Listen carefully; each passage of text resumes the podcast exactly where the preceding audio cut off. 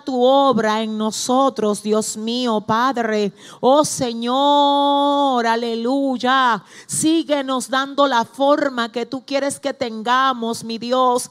Oh Espíritu Santo, y otra vez nos presentamos a ti en este discipulado, pidiéndote, Dios, que seas tú Ay, que seas tú como siempre eres tú edificándonos y ministrándonos a través de tu perfecta, ay, santa e infalible palabra, Dios. Hazlo otra vez, Señor, y a ti solo, a ti te vamos a dar toda la gloria, toda la honra y todo el honor. En el nombre de Jesús, amén y amén. Dios les bendiga, gloria a Dios.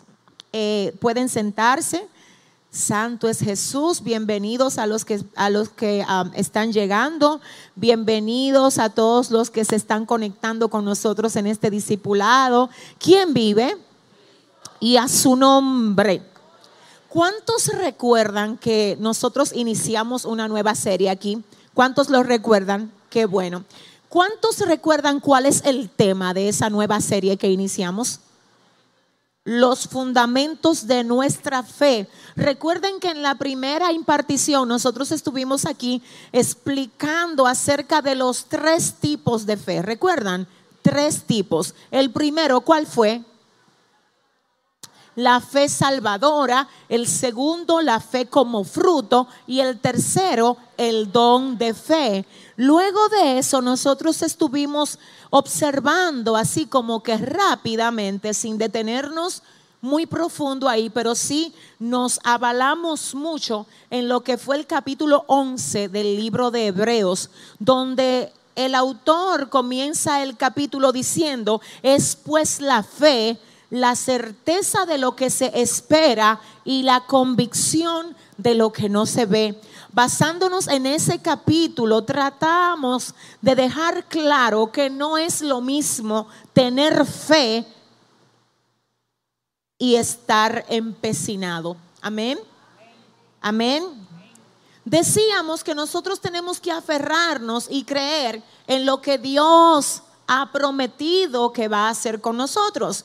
Pero a veces nosotros nos estamos aferrando no a lo que Dios ha prometido, sino a la fantasía que nosotros nos armamos. Entonces, ¿qué pasa? Dios no es nuestro asistente personal para cumplir nuestras órdenes y cumplir nuestros deseos, señores. Dios es soberano, es nuestra fuente y realmente somos nosotros los que tenemos que vivir para cumplir los deseos de Él y no al revés. Es por esto que mucha gente se siente mal porque se le ha predicado un evangelio de si tú crees tú todo lo recibes. Yo le tengo miedo a recibirlo todo. No sé si me di a entender.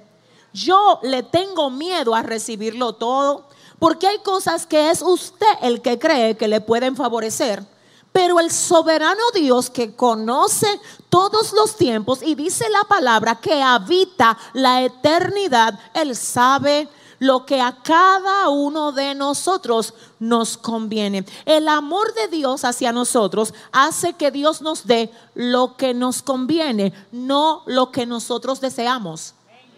Voy a repetir eso. El amor de Dios hacia nosotros es tan bueno, es tan alto, es tan puro, es tan incomparable que Él no nos da lo que deseamos, sino lo que nos conviene. De hecho, cuando tú a veces piensas que estás orando por algo que te conviene, ay, estás orando por algo que si Dios te lo diera, te estuviera dando una arma a ti que puede causarte tu propia muerte. ¿Cuántos dicen amén?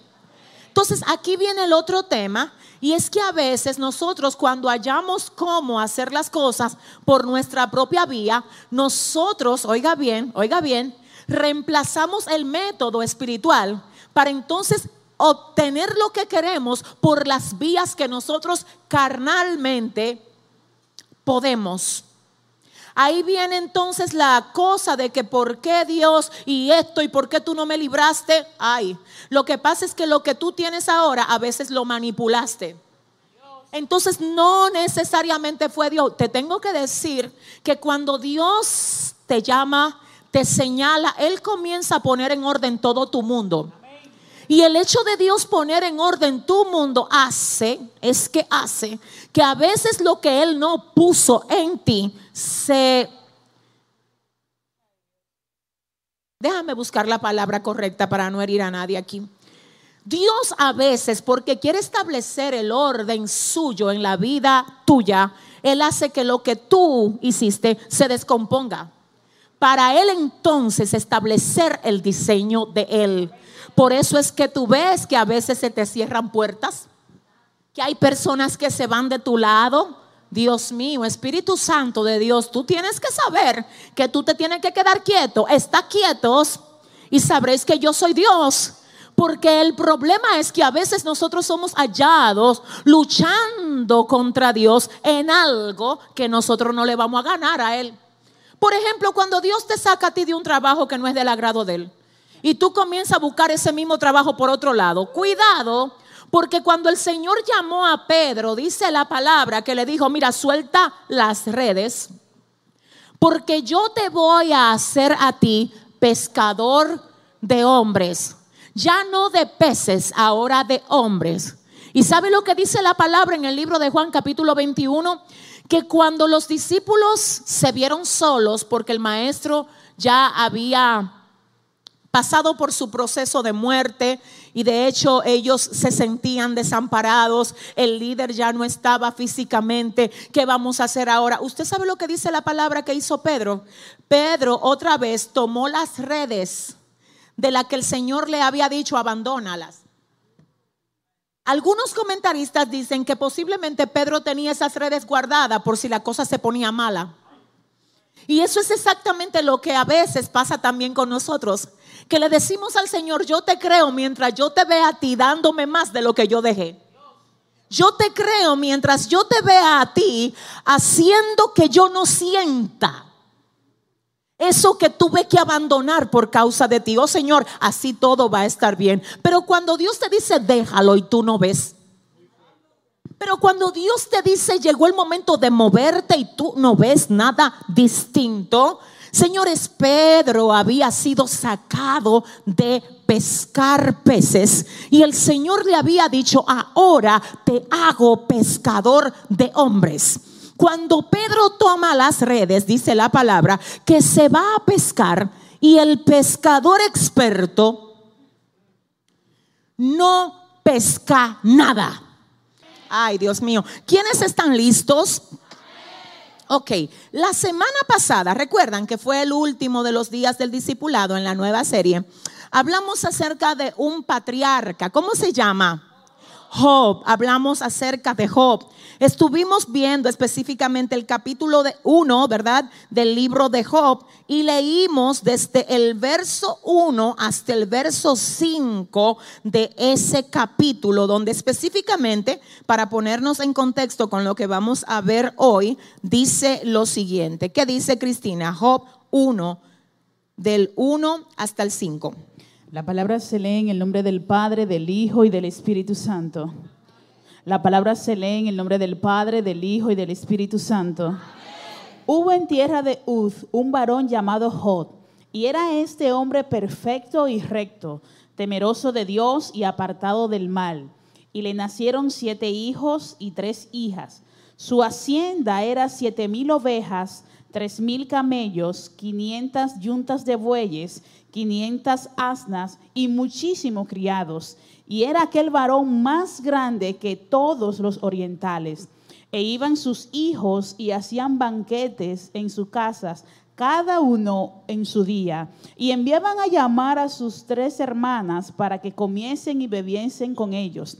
Y acontecía que habiendo pasado en turno los días del convite, Jo enviaba y los santificaba, y se levantaba de mañana y ofrecía holocaustos conforme al número de todos ellos porque decía Job, quizás habrán pecado mis hijos y habrán blasfemado contra Dios en su corazón. De esta manera hacía todos los días. Ese era Job. Ahora bien, observemos lo que dice el verso 6 hasta el verso 8, donde dice lo siguiente. Un día vinieron a presentarse delante de Jehová los hijos de Dios, entre los cuales vino también Satanás. Y dijo Jehová a Satanás, ¿de dónde vienes? Respondiendo Satanás dijo a Jehová, de rodear la tierra y de andar por ella. Y Jehová dijo a Satanás, ¿no has considerado a mi siervo Job, que no hay otro como él en la tierra, varón perfecto y recto, temeroso de Dios y apartado del mal? Nosotros estuvimos desarrollando todo esto en la primera eh, impartición que dimos de este pasaje. Eso si usted no vino, si usted no lo recibió, está completo en YouTube, lo puede buscar para que pueda seguir la secuencia de la serie, pero hoy vamos a continuar con lo que además vimos ese día para ya entrar a lo que vamos a ver hoy. Mire, respondiendo Satanás a Jehová dijo, ¿acaso teme Job a Dios de balde? ¿No le has cercado alrededor de él? a él y a su casa y a todo lo que tiene. Al trabajo de sus manos has dado bendición, por tanto sus bienes han aumentado sobre la tierra. Pero extiende ahora tu mano y toca todo lo que tiene y verás si no blasfema contra ti en tu misma presencia. Mm.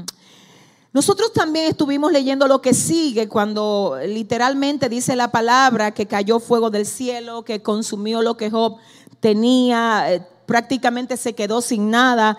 Pero en respuesta a esto, Job en vez de quejarse, en vez de blasfemar, en vez de enojarse, lo que hace es que se levanta y dice, desnudo salí del vientre de mi madre y desnudo volveré allá Jehová dio y Jehová quitó. Sea el nombre de Jehová bendito. En todo esto no pecó Job ni atribuyó a Dios despropósito alguno. Ahí quedamos. Exactamente ahí quedamos. ¿Cuántos lo recuerdan? Amén. Ok.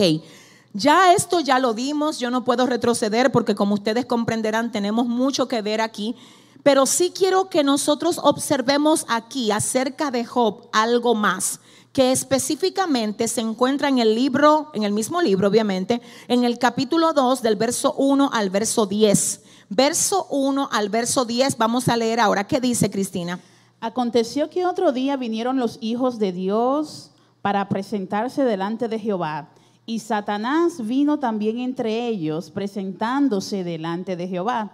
Y dijo Jehová Satanás, ¿de dónde vienes? Respondió Satanás a Jehová y dijo, de rodear la tierra y de andar por ella.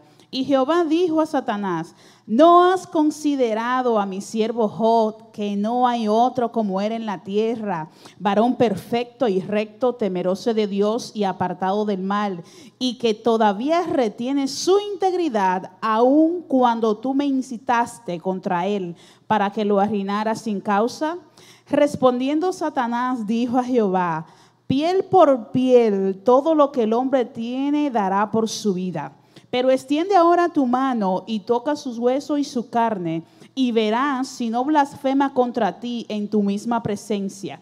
Y Jehová dijo a Satanás, he aquí, él está en tu mano, mas guarda su vida. Entonces salió Satanás de la presencia de Jehová e hirió a Jod con una sarna maligna desde la planta del pie hasta la coronilla de la cabeza. Y tomaba un tiesto para rascarse con él, y estaba sentado en medio de cenizas. Entonces le dijo su mujer, ¿aún retienes tu integridad?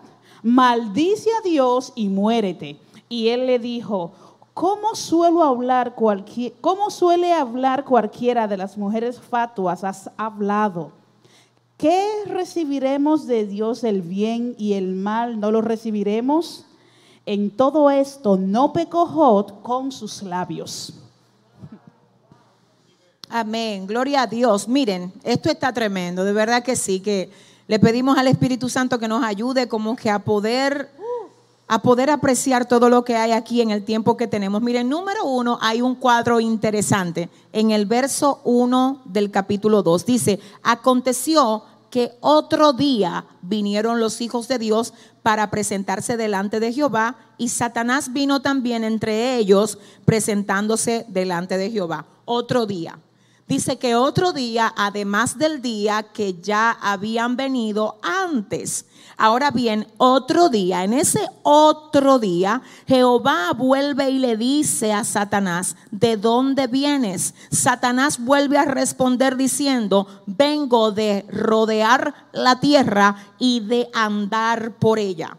¿Qué significa esto? En un día Satanás andaba rodeando la tierra y andando por ella, pero otro día también estaba rodeando la tierra y andando por ella.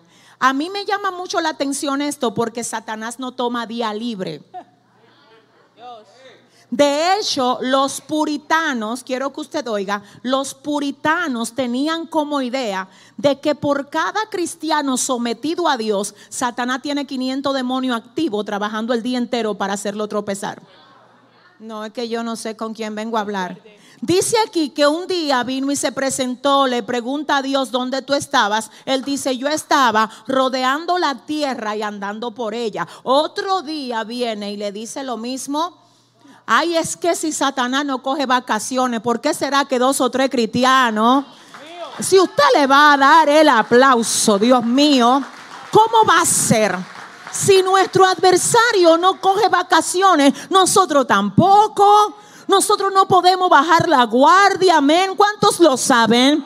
Entonces me llama la atención ver que Él está, de hecho dice la palabra en el libro de Apocalipsis, ay, que aquí ha sido juzgado el acusador de vuestros hermanos, el que los acusaba de día y de noche. No es ni siquiera que él no tiene día libre, es que trabaja tiempo completo y también overtime. Es que yo no sé. Por eso es que usted cuando no está orando tiene que estar ayunando. Cuando no está ayunando tiene que estar leyendo la Biblia. Cuando no está leyendo la Biblia tiene que estar predicando. Cuando no está predicando tiene que estar enseñando. Dile al que te queda al lado, no puedes coger día libre aquí. Ay, ay, ay. Por eso es, ay Dios mío, que en cada momento de nuestra vida tenemos que estar produciendo fruto para Dios para que si algo el infierno tiene que decir de ti sea, oye, no hay nada que la pare. Oye, pero no hay nada que lo detenga. ¿Habrá alguien aquí que diga amén?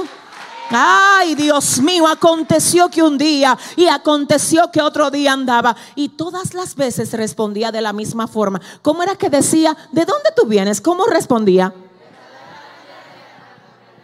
Ahora viene Dios y otra vez le habla de Job.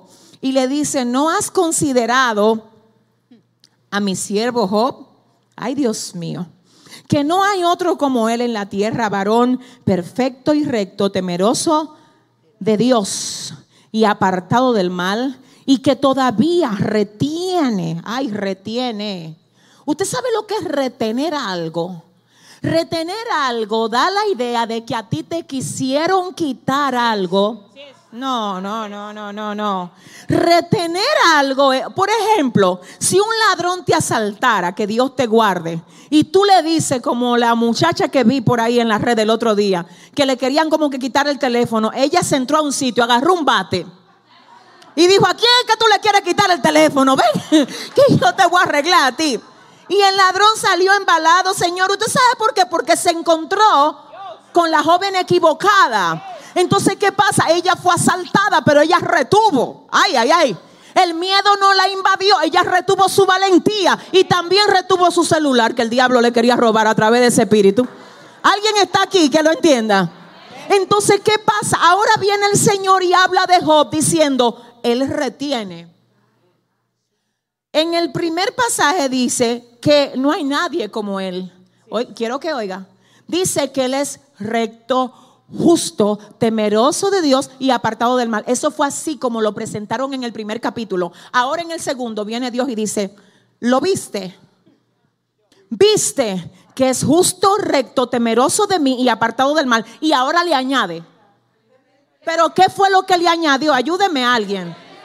Ahora dice de Job algo que no dijo de Job en el primer capítulo. Pero ¿por qué fue que le ampliaron el currículum? Pero que cómo fue que ahora le pusieron, ah, Dios mío, yo no sé con quién. Ahora hablan de él algo que no decían antes. ¿Pero por qué? Porque él era íntegro en el uno y en el dos. Recto en el uno y en el dos. Temeroso de Dios.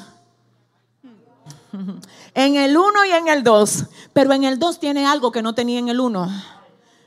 Es que ahora el diablo se puso a, a enchinchar las avipas como dicen aquí, eso significa que se puso a meterse en un lío.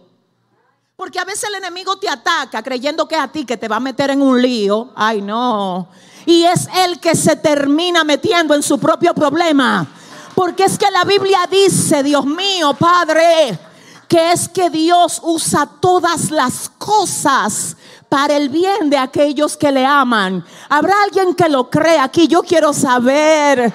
Si hay alguien que lo cree aquí, escucha iglesia. Ahora el Señor le dice a Satanás y que todavía retiene su integridad.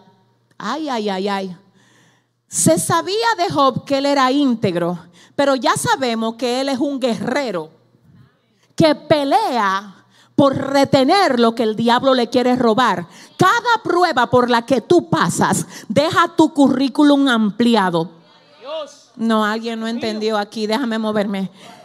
Cada prueba, cada proceso por el que usted pasa, deja en su currículum espiritual algo que el currículum suyo no decía, ay, antes de que usted pasara por eso. Ahora viene el Señor y le dice, Él retiene su integridad, aunque tú me incitaste. No, no, eh, Cristina, lee ese pedacito. Aun, aun cuando tú me incitaste contra él para que lo arruinara sin causa. Para que lo arruinara sin causa. Ay, muy fuerte. Tú me incitaste contra él para que lo arruinara sin causa. Aquí muchos cristianos dicen, pero ¿cómo así? Que Satanás puede incitar a Dios para que Dios haga cosas. Señores, no se dejen, no se dejen confundir. No es de que, el Señor le recibe toda la bolita a Satanás.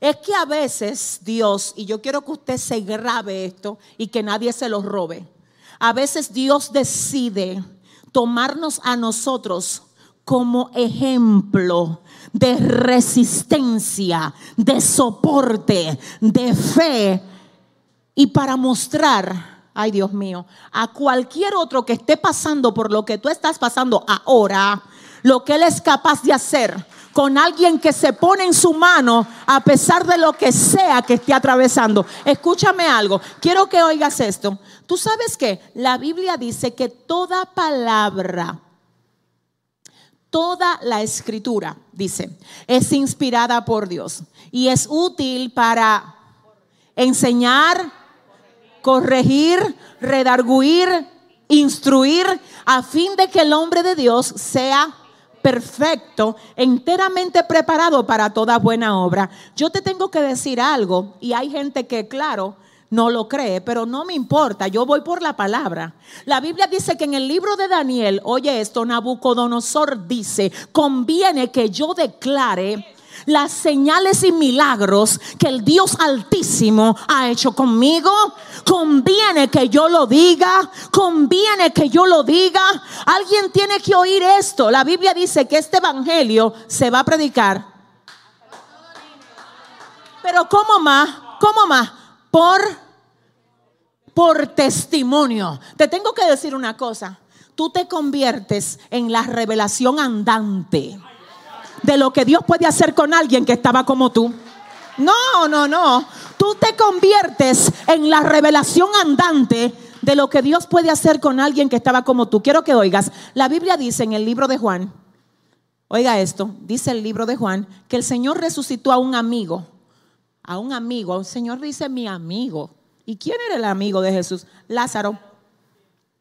Dice la Biblia que ustedes saben, ustedes lo han oído, ¿verdad? Muchas veces, yo creo que lo he dicho desde Faraday, que la razón por la que el Señor no resucitó a Lázaro ni el día 1, ni el día 2, ni el día 3, es porque había una creencia que decía que cualquiera que se moría podía resucitar el día 1, el 2, el 3, pero que nadie, nadie resucitaba el día 4 y el Señor dijo, ah, no, pero espérate.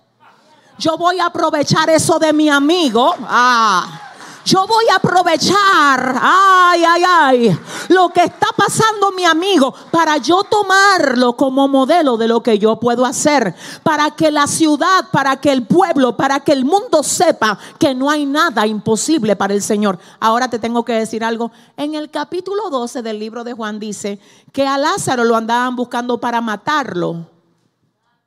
Pero espérate, ¿por qué quieren matar al muerto que resucitó? Y así mismo dice, léalo. Juan 12 dice, y andaban procurando ahora no solo matar a Jesús, sino también a Lázaro. Porque por causa de Lázaro muchos estaban llegando donde Jesús. Ay, Dios mío. En otras palabras, Lázaro se convirtió en una evidencia. ¿Por qué que tú te crees que el diablo quiere matarte?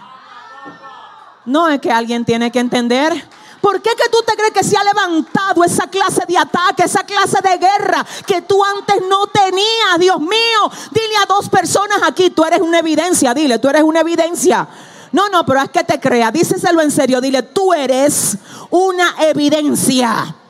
Te digo algo, jóvenes que no se criaron con su papá, que no tuvieron una familia, que su mamá lo abandonó y hoy están ministrando aquí, son una evidencia. Ellos son una evidencia es que son una evidencia. Mujeres abusadas por familia, hasta por su propio padre, y hoy están sirviéndole a Dios. Una evidencia. Gente que a pesar de, wow, mi alma adora a Dios, de ser golpeado, de ser traicionado, de ser herido, están sanando y ministrando a otros. ¿Qué es eso? ¿Qué es eso? ¿Dónde está la gente que es evidencia de Dios aquí? Ahora Job era, era en este capítulo 2, ahora aquí, era algo más de lo que era en el capítulo 1. Ay, yo no sé. Tú sabes algo, mi corazón. Tú eres algo más de lo que tú eras en el año 2019. No, no. Tú eres algo más de lo que tú eras en el 2018. Pastora, ¿cuántos procesos es que tú nada más ves los procesos? Imagínate, Job nada más estaba viendo que se le quemaron la vaca, que no tiene hijo, que el cielo decía, ahora, ahora es verdad que no tiene hijo, ahora es verdad que se quedó sin bienes, pero ese hombre se ganó un rango. Y ahora el rango es que retiene su integridad a pesar de que tú me incitaste a arruinarlo sin causa. Ahora, señores, Mire, entienda esto. Cuando el Señor decide, porque fue que Él decidió tomar a Job como modelo, no es, es que no es que Satanás es el que determina qué es lo que Dios va a hacer, señores, no. Tampoco es que todo lo que al diablo le dé la gana diga que va a venir donde ti. Eso no es. De hecho, te tengo que decir algo. Cada vez, quiero que oigas esto porque yo tengo que salir rápido de aquí, tengo otra cosa que decirle. Oiga esto que le voy a decir. Cuando tú te golpeas un dedo, lo que el enemigo quería era cortarte el brazo entero. ¿Alguien? No. Ay, se me explotó una goma. Eso era un accidente que el diablo tenía agendado. Es que, es que no, es que nunca es como él quiere. Es que no es como él quiere. ¿Qué quería? ¿Qué usted cree que quería Satanás hacer con Job? Dígame si usted sabe lo que él quería hacer. Pero ahora viene el Señor y le expone otra vez a Job, a Satanás, y le dice, mira, retiene su integridad, aun cuando tú me incitaste contra él para que lo arruinara sin causa. Entonces dice, respondiendo Satanás dijo a Jehová, piel por piel, todo lo que el hombre tiene dará por su vida, pero extiende ahora tu mano y toca sus huesos y su carne y verás si no blasfema contra ti en tu misma presencia. No, pero es que, señores, miren, yo no sé, espérense, déjenme, déjenme hablar algo aquí importante. Si el Señor no permite que esto pase en la vida de Job, ¿cómo yo me entero del modo como el diablo opera? ¿Alguien entendió esto? Tú sabes la carga de revelación que hay aquí que de Job no haber pasado por eso, esa información no nos hubiera llegado a nosotros. Pero ahora ya yo tengo ya unos códigos aquí, usted también, ya sabemos. Es que ya sabemos que Dios no es el que trae, ah, Dios mío, que Dios no es el que trae la ruina, que Dios no es el que trae esos ataques que vienen y sacuden nuestros cimientos, no es Él, es que tenemos un enemigo al cual para poder vencer vamos a tener que usar las armas. ¿Cuáles? ¿Cuáles armas? no la carnales. Recuerda, iglesia de mi corazón, no podemos ganar una batalla espiritual peleando con armas carnales. Hay gente que todavía tiene unas armas carnales tremendas. Son malcriados, respondones, no toleran nada. Cualquier, hasta un moquito que le piquen, le sacan una espada. ¿Quién fue? Y entonces dile al que te queda al lado, dile, cálmate un poco, dile, por favor, dale un aplauso fuerte. ¿Eh? Entonces, escuche esto. Hay algo tremendo aquí, pero muy tremendo. Ay cuando tú pasas una prueba, ah, ah, ah. Cuando tú pasas, pasó la prueba, porque por eso es que el Señor le dice, Él retiene su integridad, pasó la prueba. Ahora el problema es este, cuando tú ves que el enemigo se ensaña, porque una cosa es una prueba de que, que ya te probaron, recuérdense que yo les expliqué a ustedes la diferencia entre una prueba, un ataque y una consecuencia, ¿verdad? Y un proceso también. Ahora, aquí vemos algo muy importante, señores, y es lo siguiente. Cuando una prueba tú la pasas y en vez de venir la recompensa que tiene que venir por causa de que tú la pasaste, la prueba se arrecia. Ahí hay un código. No sé con quién estoy hablando aquí hoy. Esto está muy fuerte. Se supone, y el cristiano, usted y yo, nosotros esperamos que después de toda prueba venga una bendición, una recompensa. Pero ¿y cuando no pasa así? Cuando se te daña el carro y después se te daña la nevera. No, yo parece que a esta gente no se le daña nada por aquí. Déjame ver. Se parece que nada más a mí que se me daña. Vamos a ver, ¿a alguien le ha pasado? Cuando, cuando se te quema la blusita de tu ir a la iglesia y después también se le quedan los zapatos, la tapita por ahí que tú ni siquiera sabes dónde encontrarla para pegarse. ¿Habrá alguien que entienda? Cuando se te quede el carro sin gasolina y después se te juntan dos, ayúdeme. Eh, no, no, no, lo de la tarjeta. Dos estados de cuenta de tarjeta. El de marzo que lo tiene atrasado todavía Señor Padre, abre los cielos, Jesús. Ay, abre los cielos. El de marzo y el de... Mire, señores, le voy a decir una cosa. Cuando la cosa recia, hay un mensaje. Yo no sé si hay alguien aquí que está bajo batalla. Yo no sé si hay alguien ahí en cámara que esté bajo ataque. Oye lo que dice la palabra. Job pierde todo lo que tenía y ahora, porque el Señor, señores, no fue un ángel que dijo eso, fue Dios que dijo de Job, retiene su integridad. Ay, espérate, que entonces el hecho de que la cosa esté arreciando no significa que Dios no se está dando cuenta Ay, es que no significa que Él no se está dando cuenta de los esfuerzos que tú estás haciendo por agradarlo. Si le vas a dar un aplauso, dáselo fuerte al Señor. Aleluya.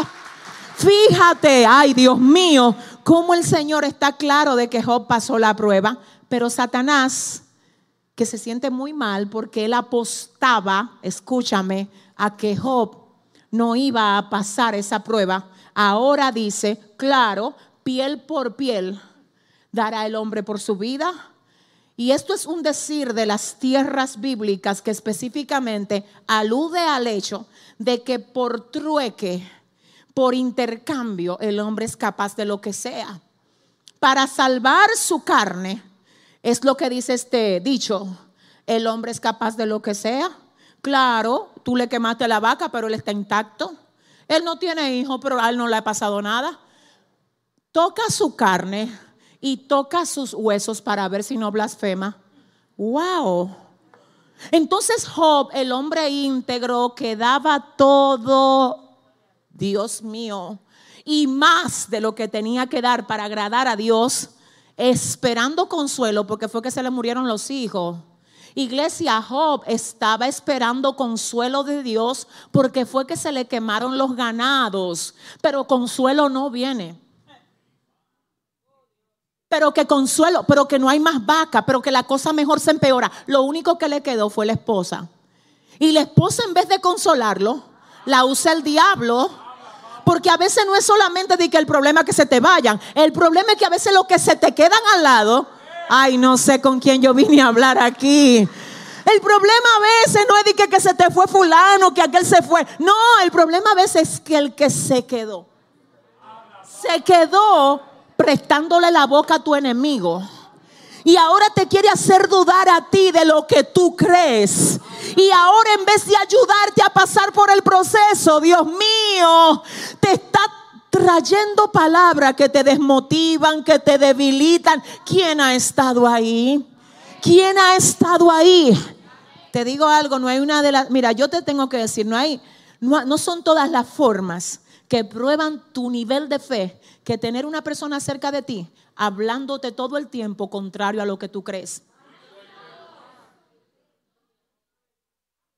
Tener una persona cerca de ti en el trabajo, en la casa y aún en la iglesia, porque déjame decirte que en la iglesia hay gente que no necesariamente atacan el fundamento de la palabra, porque yo dije que también son muy espirituales, pero atacan lo que Dios está construyendo en ti. No sé, Dios mío, cuidado con ellos, cuidado con ellos, que si el diablo tiene tu oído, se va a disfrazar de quien sea que le abre una brecha para confundirte en medio del proceso, para hacer que tú abandones el camino correcto. Pero yo vengo a hablarle hoy en este discipulado a alguien y vengo a decirle, mira, tu victoria está más cerca de lo que tú piensas. Y si hay alguien aquí que sabe que es a él, que es a ella. Yo vengo a decirte hoy de parte de Dios, cuidado con las voces que estás escuchando. Y quiero que oigas esto, mi alma adora a Dios. Dice la palabra que el Señor ahora le dice a Satanás, he aquí, Él está en tu mano, mas guarda su vida. Mm, mm, no lo que el Señor le está diciendo a Satanás, entonces tú estás diciendo que él está así, todavía siendo íntegro porque todavía no se le ha tocado su cuerpo, él está intacto en términos de salud. Ok, pues mira, él está en tu mano. Oiga, oiga esto. En cuanto a lo que tú me acabas de decir, ve, tócale la piel. En cuanto a lo que tú me dijiste, ve, tócale los huesos. Pero te voy a decir algo. Te voy a decir algo, Satanás, que no me le pase nada a ese hombre más de lo que yo te di el permiso para que tú hagas. ¿Sabe lo que le dice el Señor a Satanás? Guarda su vida. En ese momento, señores, no eran ni los ángeles que estaban guardando a Job. No, no, no. Si usted entendió, déle el aplauso.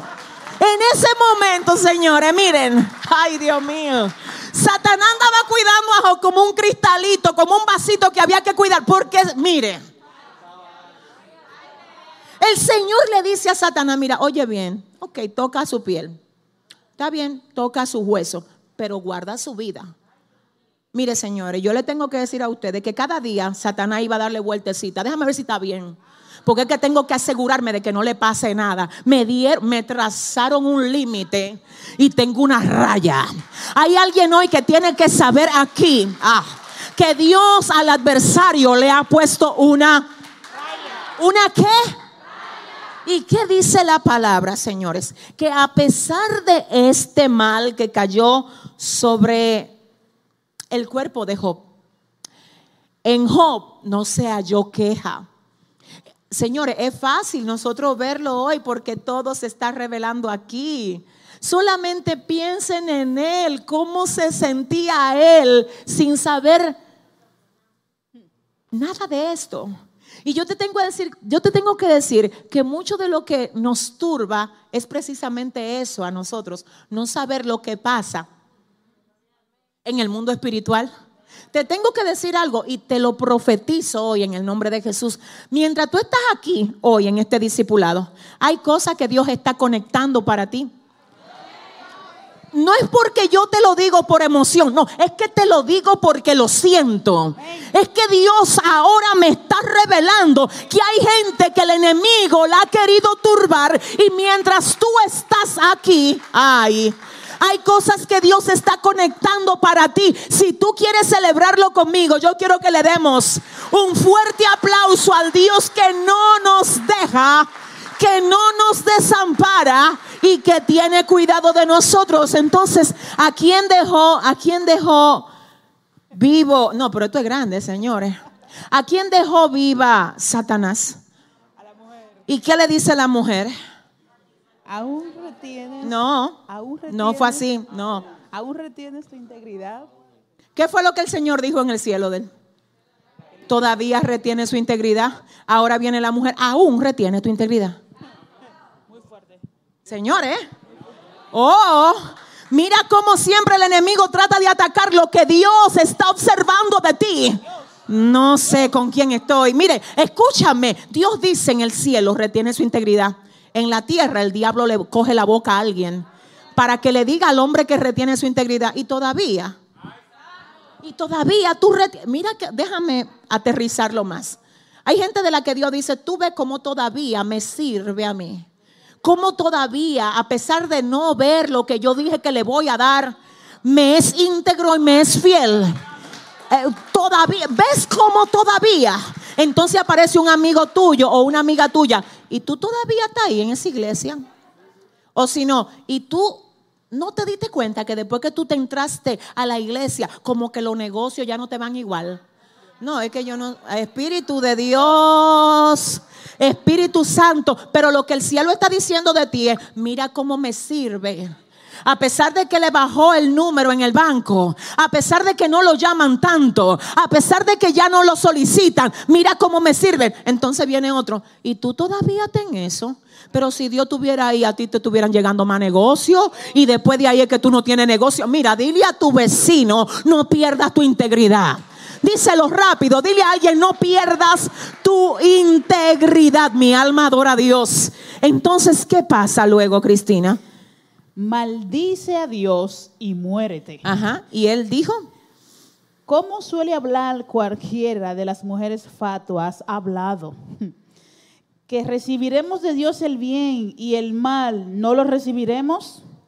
En todo esto no pecó Job con sus labios. Dios mío, ayúdame. Oiga esto, oiga bien. Entonces le dijo su mujer, ¿aún retienes tu integridad? Oye el consejo que te doy, dice la mujer. Oye lo que yo, wow, qué fuerte. Oye lo que yo creo que tú debes hacer. Cuidado con la gente que te está diciendo siempre lo que ellos creen que tú debes hacer. Porque es que nadie que no tenga revelación de Dios en su vida califica para darte consejos a ti. Ah, no, no, no, Dios mío, escucha esto, iglesia. Oye lo que le dice la mujer, aún retienes tu integridad, maldice a Dios y muérete. Y él le dijo, como suele hablar cualquiera de las mujeres fatuas, has hablado. ¿Qué nivel? La visión, el discernimiento de ese hombre estaba intacto. Enfermo ahora con sarna, tenía que rascarse con un tiesto, dice la palabra, pero su visión... Ah, ay, espérate, que hay algo tremendo aquí. Si Job pierde, además de su salud, también pierde la visión, esta mujer lo puede llevar a su terreno. Pero a pesar de que él estaba enfermo, a él le quedó la visión. Tú sabes una de las cosas primeras que el diablo te quiere quitar a ti. No es la vista, porque hay gente que son ciegos y ven más que lo que tienen. No, es la visión. Porque cuando tú pierdes la visión, tú comienzas a prestar oído a cosas que antes tú mandabas a callar. Tú sabes que aquí hay gente que antes mandaban a callar sin ningún tipo de pena ni sentimentalismo. No te tengo que faltar al respeto, simplemente eso no me edifica. Simplemente lo que tú me estás diciendo es que éramos del coro tú y yo antes, antes. Antes. De modo que si alguno está en Cristo, nueva criatura es. Las cosas viejas pasaron. Oh, Dios mío. Es mejor que digan de ti, ay, se metió a religioso, llámame como tú quieras, loco, fanático, religioso, pero que se sepa que yo no soy títere del diablo. ¿Habrá alguien aquí que pueda decir, no soy títere de mi adversario? Imagínese que Job hubiera perdido. Cristina, ayúdame, dime. Que Job no se hubiera dado cuenta, señores. Mira cómo ese hombre, en medio de los ataques, ay, él puede discernir y decir, mira, me queda lucidez para saber que tú, a ti te cogieron la boca. Porque ahora, oye, ¿cómo le dice? Como suele hablar cualquiera de las mujeres fatuas, tú has hablado. Como quien dice, tú no hablas así. Oye, pero no es así que tú hablas. Cuando viene a ver esta mujer, era de la primera que siempre estaba apoyando a Job. Pero cuando el ataque arrecia, aún aquella gente que te apoyaban en un tiempo, ay espíritu, Satanás le coge la boca para confundirte, para hacer que tú dudes de lo que Dios dijo que va a hacer contigo. Señores, ¿a alguien le ha pasado eso? Tú no sabes que cuando tú estás siendo procesado, aún la gente que Dios usó en un tiempo para consolarte, cuando no es que la coge Satanás, es que se quedan mudos. Se le entra un espíritu, no hablan ni nada. Y tú llamándole, ay, pero consuela, no tengo nada que decirte ahora. Y tú, ay, Dios mío, pero ¿y qué es esto? ¿A quién le ha pasado? ¿Eh? Hay procesos tan duros que no es del hombre que tú recibes los consuelos. Ay, cuando se cierra hasta el consuelo del que consolaba. Y no es que tiene al diablo, es que Dios dijo, ahora te voy a dejar, voy a bajarle los decibeles a todo lo que a ti te entretenía y te consolaba. Vamos a ver qué tú haces cuando tú no escuchas voces. Espíritu Santo, cuando solamente te queda el altar. Cuando solamente te queda la rodilla. Cuando solamente te queda el estómago para decir, espérate, que yo me levanto y si tú le vas a dar un aplauso, dáselo bien. Ay, Dios mío, pero Padre, como suele como suele hablar cualquiera de las mujeres fatuas, has hablado, ¿qué? Dice él, ¿qué? Preguntando, ¿recibiremos de Dios el bien y el mal no lo recibiremos? Qué tremendo esto. ¿Sabe por qué Satanás? Bueno, más bien, antes de entrar ahí, ¿tú sabes por qué Job dice específicamente esto? ¿Recibiremos de Dios el bien y el mal no lo recibiremos? Porque en ese momento, vuelvo a decir, él no tenía él no tenía entendimiento de lo que estaba pasando en el mundo espiritual en cuanto a su situación. El Señor solo le dejó el discernimiento de mantenerse vivo. ¿Y cómo así? Le dejó el discernimiento de desenmascarar a la mujer. Pero no le reveló el asunto que se estaba montando con el mismo diablo. Entonces, como él no lo entiende eso, él dice, pero espérate, ¿qué pasa? ¿Recibiremos de Dios el bien y no el mal, aún pensando que lo que le hizo el enemigo era Dios, él siguió siendo íntegro. La ventaja que nosotros tenemos hoy, que no la tenía Job, es que nosotros sí sabemos de dónde que viene todo eso. ¿Alguien está aquí? Pero él en ese sentido tiene una desventaja porque él está creyendo que es Dios. Pero aún así él dice, espérate, que si Dios me dio tanto favores a mí, ahora ¿qué pasa con mi integridad? No me da para soportar el tiempo de la prueba. Porque hay cristianos que solamente quieren ver gloria, señores, que solamente quieren ver a Dios abriendo y dando y, nada más viven atrapando. Ese bracito lo tienen ya que le, que maniguetea solo. Eso es todo el día. Dile, dile al que te queda al lado, mira, fájate a orar y a ayunar y a buscar el rostro. Si usted le va a dar un aplauso, ¿eh?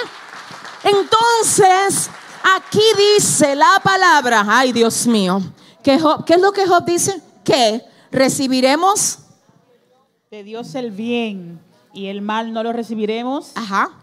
En todo esto no pecó Job con sus labios. Yo tengo que terminar con Job. Pensaba que hoy nos iba a dar tiempo para ver el otro cuadro de la, la ay Dios, de el Nuevo Testamento, donde vamos a entrar la semana que viene con un cuadro de fe. Dile al que te queda al lado, mira, abróchate, dile. Dile, en esta serie Dios va a sacudir hasta lo más profundo de nosotros. ¿Cuántos dicen amén? Termino con esto en el día de hoy. Miren, hubo, además de la mujer de Job, yo quiero que Cristina lo lea. Vamos a ver. Hubieron unos amigos, un grupito, porque no es de que, que Satanás no te va a mandar a nadie. ese grupito viene porque viene. Escúchame, viene, viene extra. No es de que, nada más se quedó, aparecen después. Así como cada vez que Dios quiere bendecirte, manda a alguien para que lo haga. Cada vez que Satanás quiere destruirte, manda a alguien también para que lo haga. Sigue leyendo, Cristina, ese mismo capítulo 2. Y tres amigos de Jod, Elifaz Temanita, Bilda Suita y Sofar Namitita, luego que oyeron todo este mal que le había sobrevenido, vinieron cada uno de su lugar porque habían convenido en venir juntos para condolerse de él y para consolarle, los cuales, alzando los ojos desde lejos, no lo conocieron y lloraron a gritos. Y cada uno de ellos rasgó su manto y los tres esparcieron polvo sobre sus cabezas hacia el cielo. Así se sentaron con él en tierra por siete días y siete noches, y ninguno le hablaba palabra porque veían que su dolor era muy grande. Todo está bien con los amigos ahí. Eso está perfecto. El problema es que esas tres gente que fueron, que se reunieron, ellos llegaron a consolar. Cuidado con la gente que te quiere consolar a ti en medio de un proceso que Dios te está permitiendo pasar. Tú no necesitas que nadie te coja pena. Que te cojan compasión y pena puede producir un aborto del propósito de Dios contigo. Hay gente que por pena te aconseja que tú salgas del diseño. Te voy a decir algo. Mira, yo siento a Dios. Yo creo que Dios revela. ¿Cuántos lo saben? Miren, a veces nosotros contribuimos a que haya un atraso en la vida de gente que Dios está procesando. Y le voy a decir algo, mire, se lo digo hoy aquí. Téngase mucho cuidado y órele al Señor. Porque aunque ciertamente nosotros tenemos que siempre estar ahí apoyándonos unos a otros, hay personas que no saben aguantar proceso y te cogen a ti como el, ¿cómo se llama esto? Como, como el, la corcha de soporte para ellos siempre estar recostado cuando realmente lo que Dios le está diciendo es, te quiero procesar. Pero tú estarle prestando dinero a una persona que todavía no ha aprendido a manejarse bien con lo poco que Dios le da, tú le estás retrasando el proceso. De hecho, hago un paréntesis aquí con mucho respeto y le pido por favor que no se ponga a prestar dinero si usted no buscó dirección de Dios. Para que después, cuando el hermano no le pague, usted no venga donde mí. Porque usted no viene donde mí cuando el hermano le dice, si usted viene donde mí, yo le digo, hay que orar, espérate. Todavía no me le preste, deja que vamos a ver cómo lo ayudamos, le compramos una comidita, pero después no pagan. Se fue el gozo aquí. Santo Señor, dile al que te queda al lado, ora por la pastora. ¿Eh? Después nada más me quieren estar llamando de que, que le diga a fulano y no me... Señores, yo no sé de eso. Si usted quiere consejo, venga antes de usted meterse en un lío, usted tiene que pedirle dirección a Dios hasta para usted prestarle a alguien.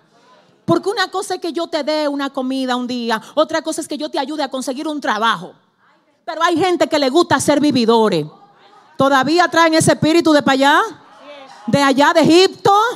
Ese espíritu de manipulación tirando todo el tiempo puya, ellos nunca le va bien.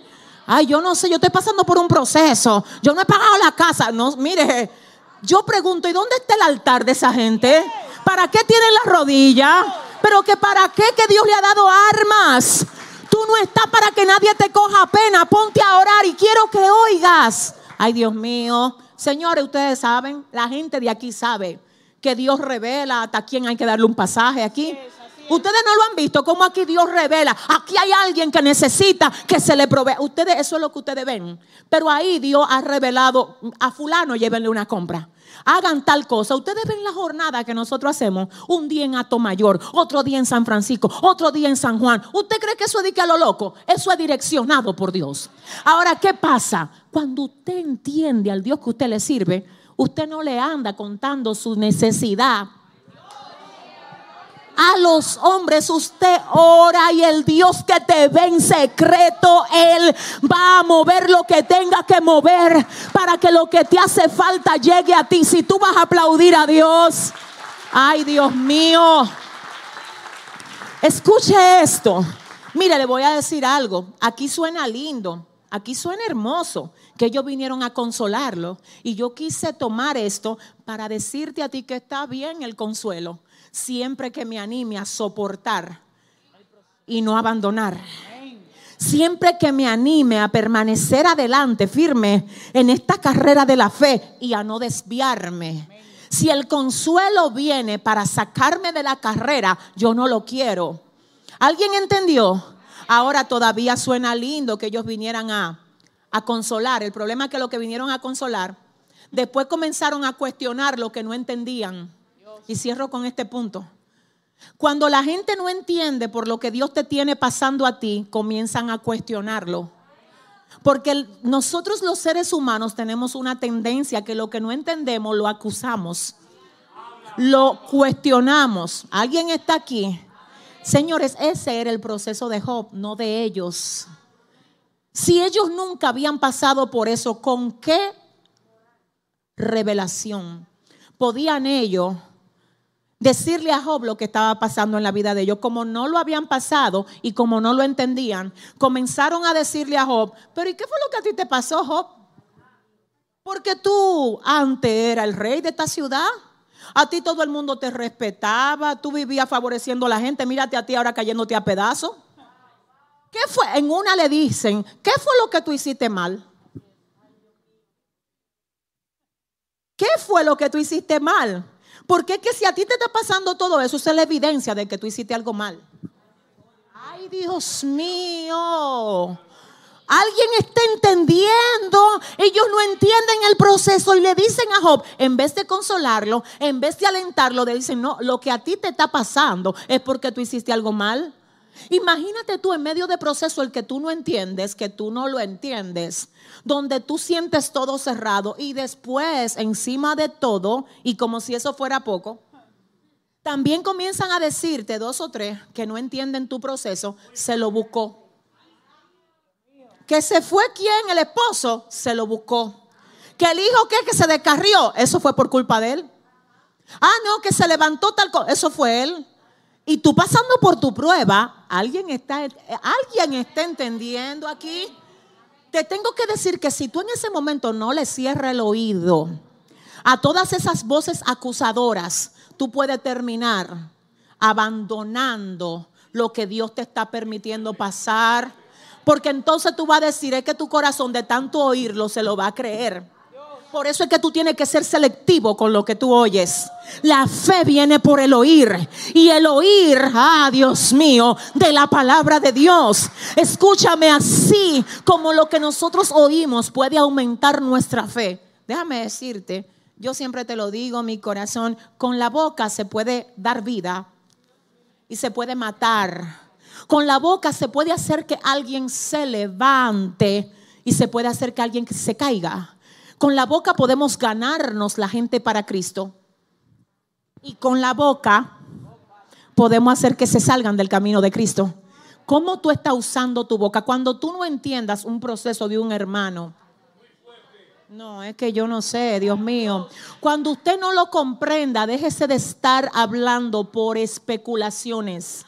Eso es pecado, te está metiendo en un lío, te está metiendo en un problema, le estás llamando inmundo lo que Dios limpió, estás haciendo lo incorrecto, lo que estás haciendo, acusando a alguien que está siendo procesado, eso seguro fue que pecó. Eso seguro. ¿Y por qué será que no se para ahora en el púlpito? Seguro fue que fornicó. Eso es seguro que dile al que te queda al lado, pero ¿y a ti quién te nombró para llevarle la agenda de nota al Señor? Si le va a dar el aplauso de ese... Pero ¿y qué es esto? ¿Eh? Señores, miren, le voy a decir una cosa, estamos en tiempo peligroso. Señor, ¿ustedes supieron lo que hizo el Papa los otros días, la semana pasada? Esto no es, esto no es juego. Miren, señores, de verdad que la venida de Jesucristo, señores, miren, Dios está poniendo una urgencia en la iglesia para que predique, para que se santifique, para que lo espere listo. Esto a, mí personalmente, de verdad, a mí, a mí me huele a que Cristo viene, pero es ya, pero es pronto. Por eso yo no puedo estar desenfocándome mirando cosas que no me competen. Por eso yo tengo que velar por mi vida espiritual y por la vida espiritual de esta casa. Aquí no estamos para estarnos acusando uno a otro. Dile al que te queda al lado, ayúdame a pasar por este proceso, dile. Y si tú no entiendes, dile, si tú no entiendes, solamente ora por mí. Dale un aplauso fuerte. Ay, gracias Señor. Ay, gracias Padre. La gloria es tuya, Dios, la gloria es tuya. Miren, yo espero de corazón que ustedes hayan aprendido algo acerca de Job. ¿Cómo terminó la historia de Job? Yo obviamente no puedo, no puedo desarrollar todo el libro, pero investiguenlo ustedes mismos para que ustedes vean cómo fue que el Señor le, le cerró ay Dios mío, ese proceso a Job con broche de oro. Yo no voy a hablar, yo quiero que ustedes lo descubran ustedes por la palabra. Lean ustedes lo que dice la Biblia que pasó con ese hombre. Lo último es que hasta los años de vida que tenía aquí se lo extendieron. ¿Habrá alguien que entienda?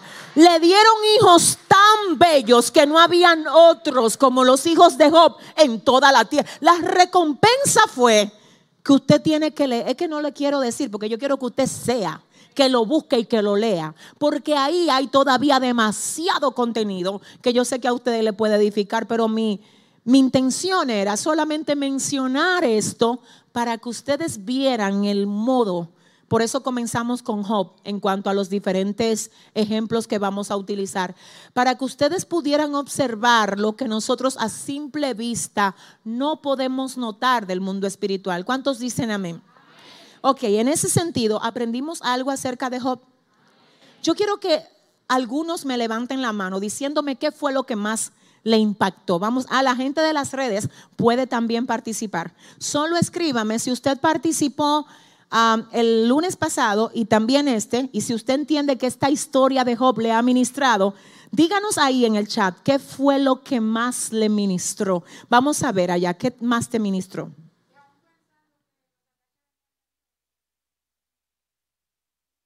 Ella dice, me ministró que aún Job pensando que los ataques venían de parte de Dios, él seguía firme en la fe. Excelente.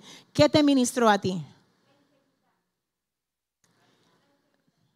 La integridad, ¿verdad? La del capítulo 1 y la del capítulo 2.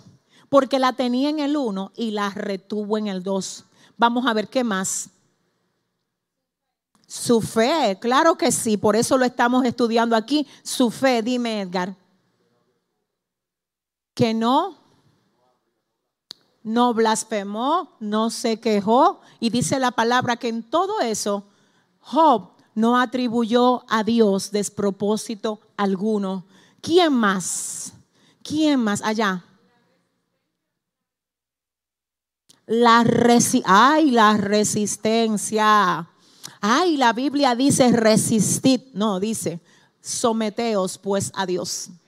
Resistid al diablo y de vosotros huirá. ¿Quién más aprendió algo aquí?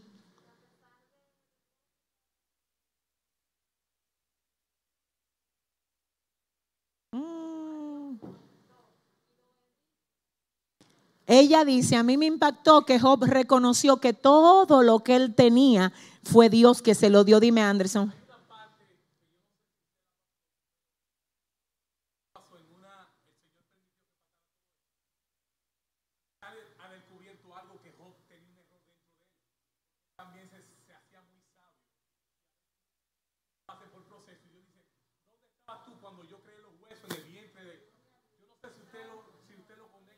No, no, llegamos allá porque es otro capítulo más adelante.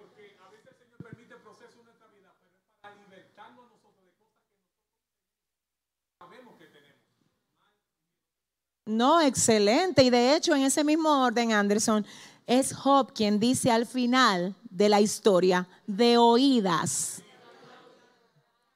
te había oído, pero ahora mis ojos te ven. Es decir, que fue algo, Señor, ustedes tienen que leer eso de verdad y yo sé que lo que vamos a ver el próximo lunes igual les va a enamorar.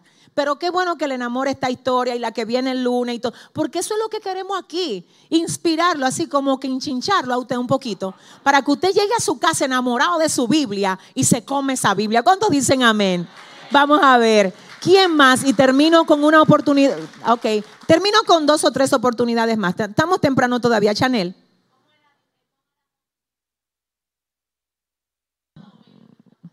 Eso está muy fuerte. Ella dice, me impacta cómo Dios veía a Job. ¿Cómo era Job visto a los ojos de Dios? Muy bien, allá. Tony. ¿Ese es Tony?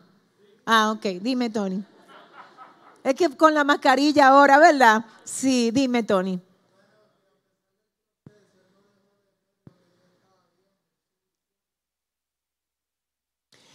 A pesar del proceso, yo sé que Tony está refiriéndose a cuando él le habló a la esposa y le dice, pero hay fatuidad en ti.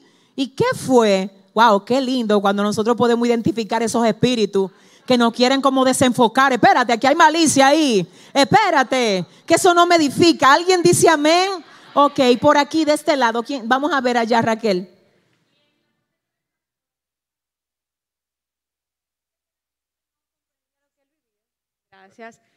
Lo que me impactó fue que él pasó su examen con 100 porque a pesar de todos los problemas y levantamientos, la gente tampoco lo comprendía.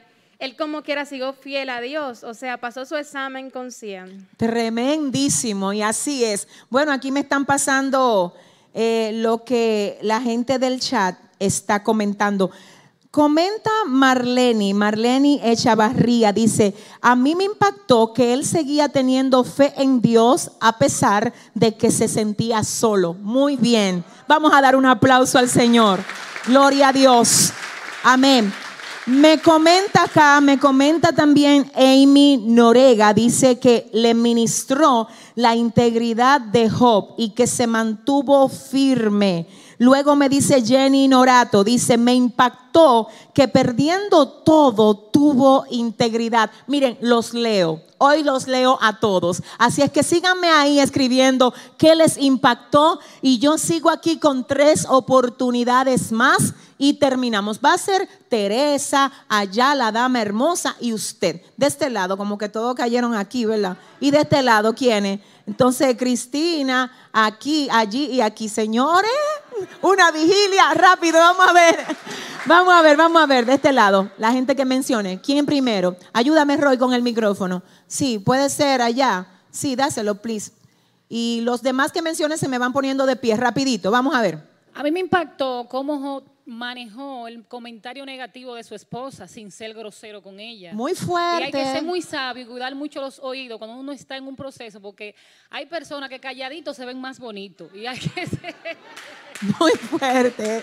Ok, ¿quién más de este lado? Cerramos de este lado. Recuerden la que solo eh, mencionamos ahorita. Vamos aquí, dos más y terminamos y pasamos aquí. Muy bien. Ok, su resistencia, la visión y la integridad estaba siendo vista por el adversario y ahí firme. Así es que tenemos que estar nosotros. Oh, Dios mío, poderoso, gloria a Dios. La dama aquí, aquí, ajá, aquí y luego de este lado, Roy.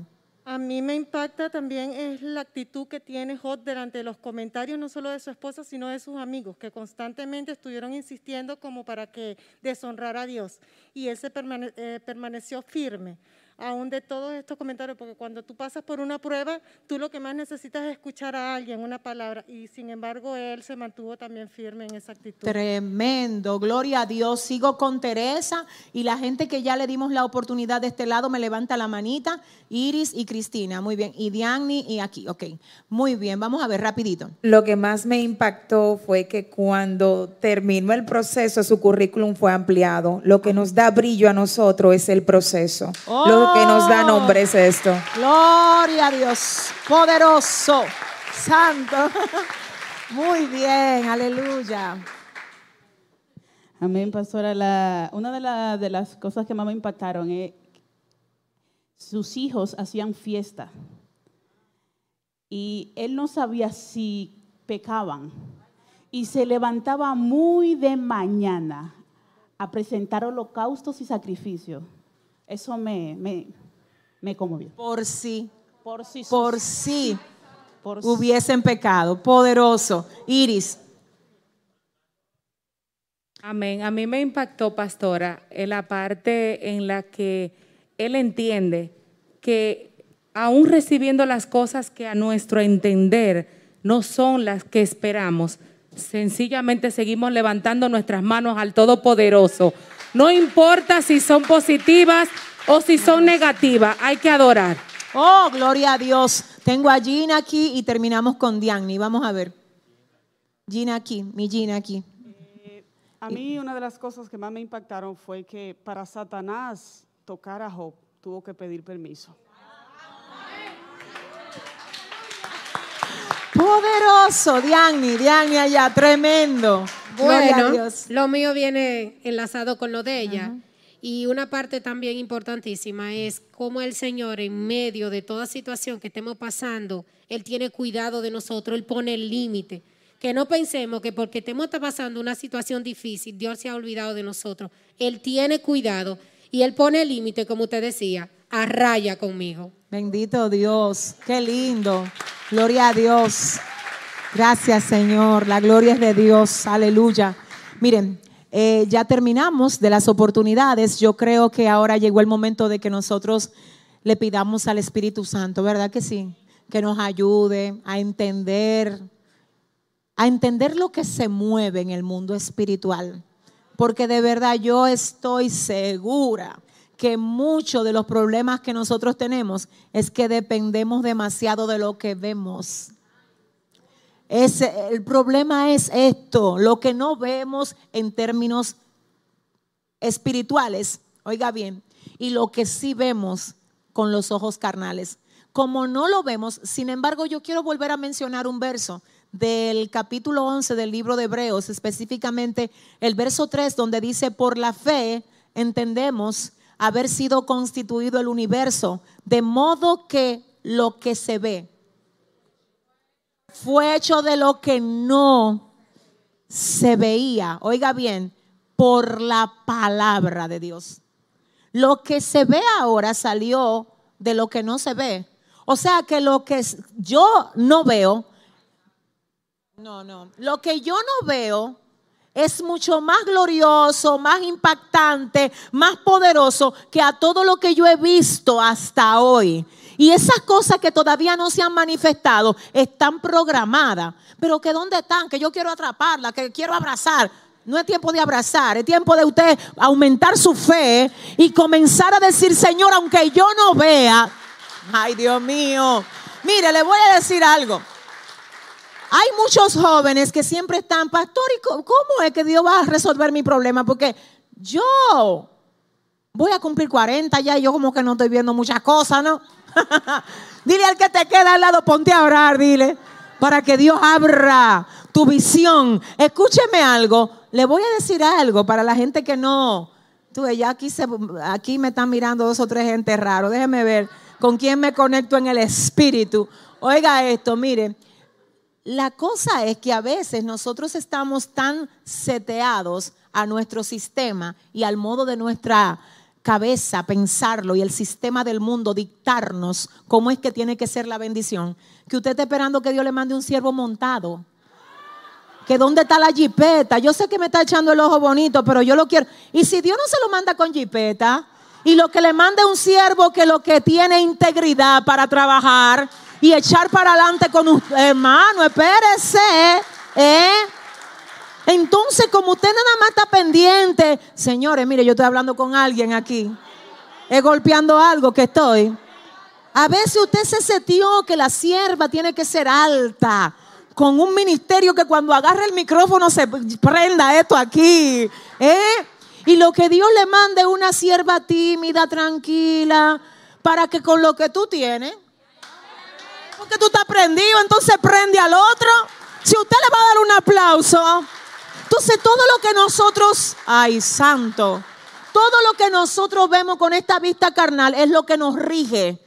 Yo te tengo que decir, a veces incluso la empresa tuya, que Dios va a hacer que tú levantes, está en tu casa con algo que tú le pasas todos los días por el lado y tú dices, ¿dónde que está Dios? Y Dios, pero mira lo tuyo ahí, como hizo la viuda.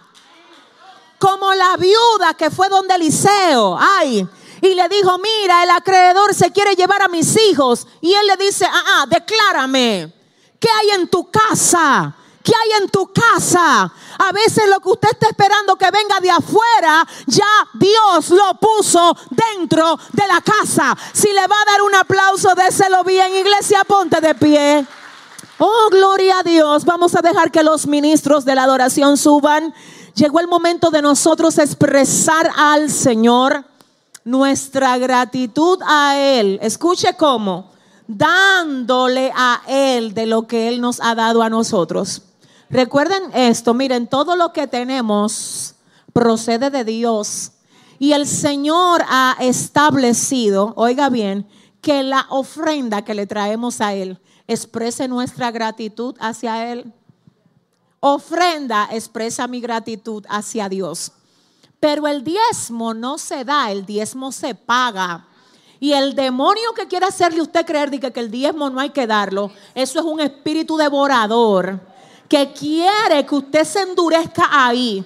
Porque esto no lo establece pastor ni pastora, esto lo establece Dios. Y es Dios que ha dicho, probadme en esto, si no abriré las ventanas de los cielos y echaré fuera, reprenderé de vosotros al devorador. Le voy a decir una cosa, llegó el tiempo de honrar a Dios con lo que el Señor nos ha dado a nosotros a través de nuestras ofrendas, a través de nuestros diezmos con los que se sostiene la obra de Dios y se puede expandir el ministerio. Quiero además, oiga bien, mi alma adora a Dios, pase, pase y según lo que el Señor le haya provisto, exprésele su gratitud y la gente que está ahí en las redes si quiere participar de la honra a Dios sembrando en este ministerio, si de algún modo tú dices, ese ministerio me edifica, el Señor me ha bendecido con lo que Él hace a través de ellos, yo también quiero sembrar ahí. Yo quiero que tú sepas que hay diferentes maneras como puedes hacerlo. Y sé que ahora mismo producción está poniendo las formas, son muchas las vías pero además quiero agradecer en este momento a nuestros colaboradores con propósito. Quiero que oiga, hay un ministerio que se llama Colaboradores con propósito.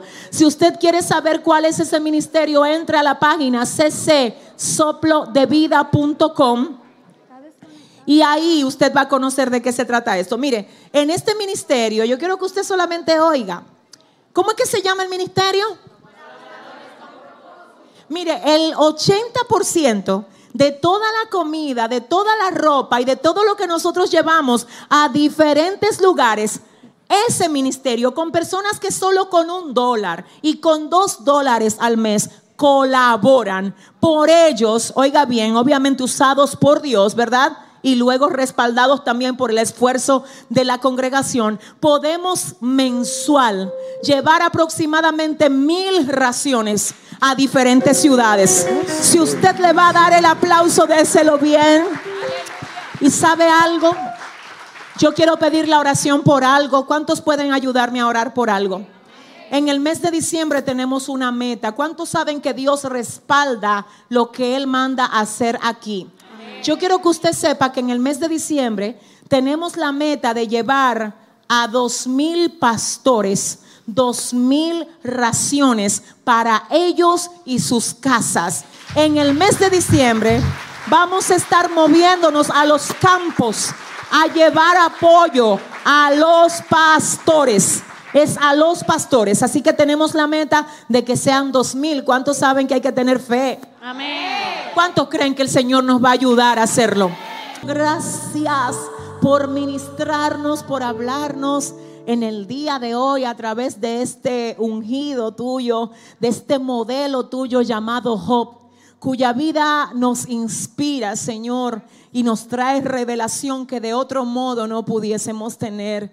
Gracias Señor por usar esa vida en ese determinado tiempo para que hoy nosotros también podamos tener el debido entendimiento acerca del modo como tú esperas que nosotros pasemos cada una de nuestras pruebas. Dios, Padre, cubre a este pueblo. Guarda a cada hijo tuyo, a cada hija tuya que estuvo conectado con esta transmisión. Ahora, Señor, nos vamos a despedir, pero no de ti, Señor, sino de este lugar. Así que te pedimos que por favor nos lleves con bien hasta nuestros destinos bajo la comunión del Padre, del Hijo y del Espíritu Santo de Dios. Amén y amén. Dios les bendiga.